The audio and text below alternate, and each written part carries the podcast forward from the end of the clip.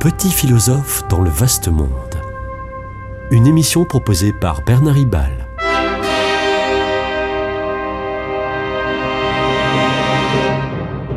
Bernard Ribal, essayiste, agrégé et docteur en philosophie. Il est rare que les activités du pape donnent lieu en moins de 15 jours à des événements de grande ampleur. La visite du pape à Marseille, ville de forte immigration, la lettre apostolique sur Blaise Pascal et l'exhortation apostolique Loué Dieu qui fait suite à la célèbre encyclique Loué sois-tu de 2015 sur l'alerte écologique. Nous avons évoqué euh, précédemment les deux premières. À présent, que cherche le pape en en remettant une couche sur le réchauffement climatique En 2015, Laudato était l'œuvre d'un pape militant. Avec Laudate Deum aujourd'hui, François est encore plus offensif contre les climato-sceptiques. Offensif, oui, mais jamais injurieux. En 1891, souvenons-nous, euh, Rerum Novarum, euh, c'est-à-dire des choses nouvelles, de Léon XIII, abordait aussi de façon très combative la situation nouvelle générée par la question sociale ouvrière au début de la révolution industrielle. Le texte de François en 2023 porte de même sur une situation nouvelle générée par la crise écologique après plus d'un siècle de révolutions industrielles successives. Ce texte aurait pu aussi donc s'appeler des choses nouvelles. Le pape se fâche en constatant qu'en huit ans, la lutte contre le réchauffement climatique est encore beaucoup trop molle. Il accuse les dirigeants politiques de défendre davantage les intérêts nationaux que le bien commun de la maison commune, la Terre. Il faut bien reconnaître que, depuis la fin de la grande pandémie, les climato-sceptiques se multiplient particulièrement dans les réseaux sociaux, mais aussi dans certains partis politiques. Beaucoup tendent à ridiculiser l'alerte écologique jugée massive et excessive. De plus, les guerres et l'inflation incitent l'opinion publique à penser au pouvoir d'achat pour ne pas subir la sobriété contrainte de la précarité.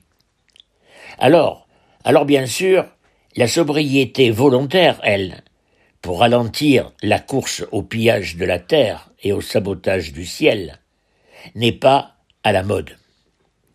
Du coup, le pape dit stop, stop aux aternoiements. Je le cite, le monde qui nous accueille s'effrite et euh, ça, s'approche peut-être d'un point de rupture. Point de rupture semble signifier point de non-retour.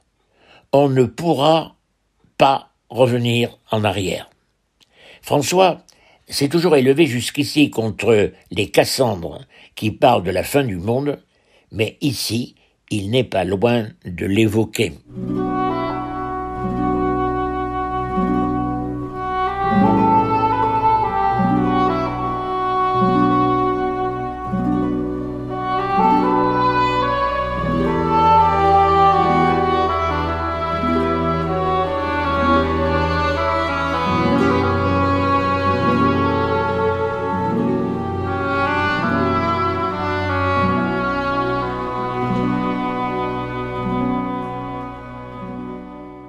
En effet, la situation est très dangereuse, mais bien cernée.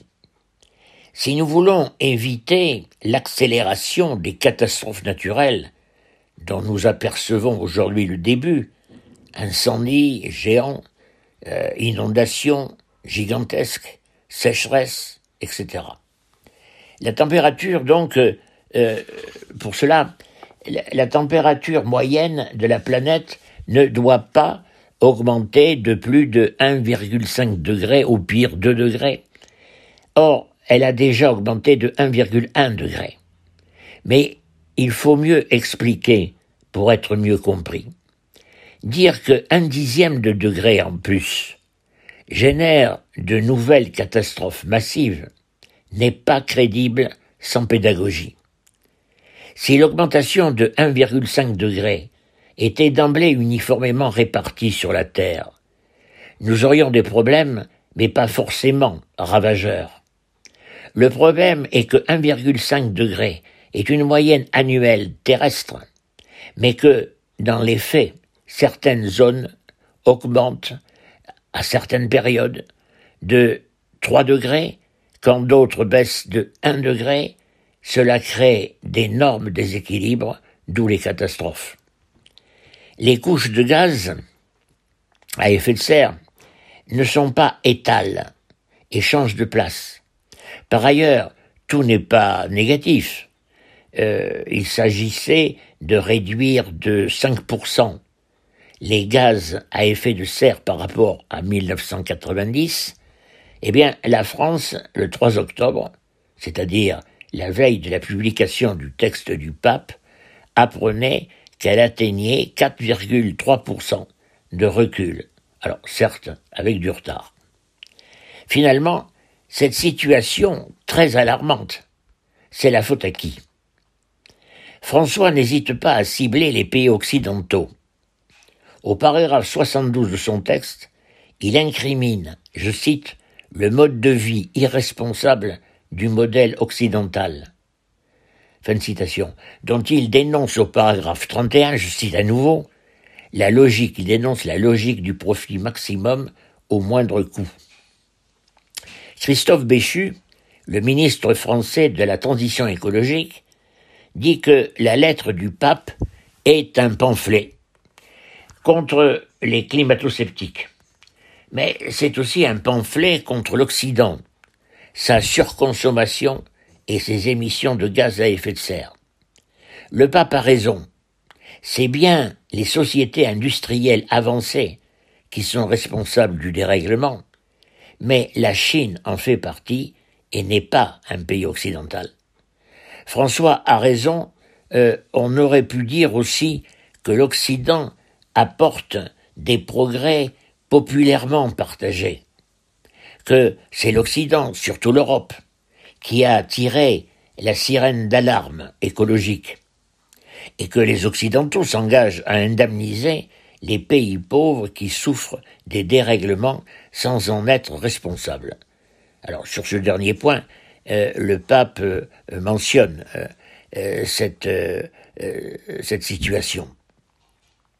La philosophie de l'Occident fait du progrès scientifique et technique une valeur fondamentale, progrès manœuvré par l'économie libérale.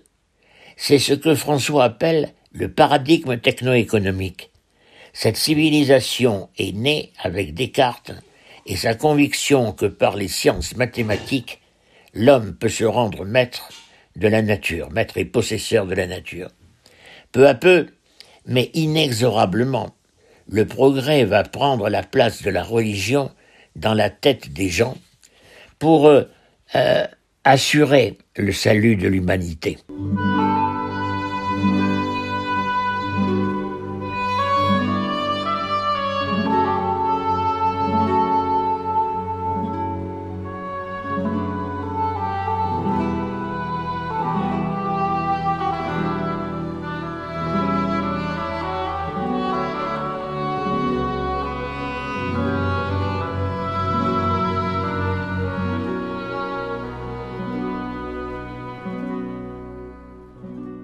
Pourtant, c'est un jésuite qui va euh, s'efforcer de montrer que les progrès politiques et techniques vont nous conduire vers la Christosphère, c'est-à-dire l'humanité pratiquement maîtresse du monde et en communion avec Dieu.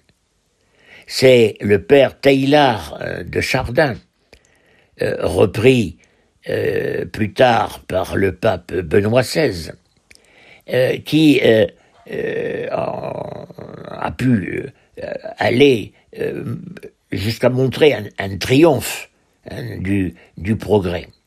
Mais en 1955, année de sa mort, un autre intellectuel va montrer dans Triste Tropique que les hommes ne construisent pas des ensembles cohérents et vivants, mais que, par leur activité, les hommes sont au service de la destruction du monde. Cet homme est Claude Lévi-Strauss.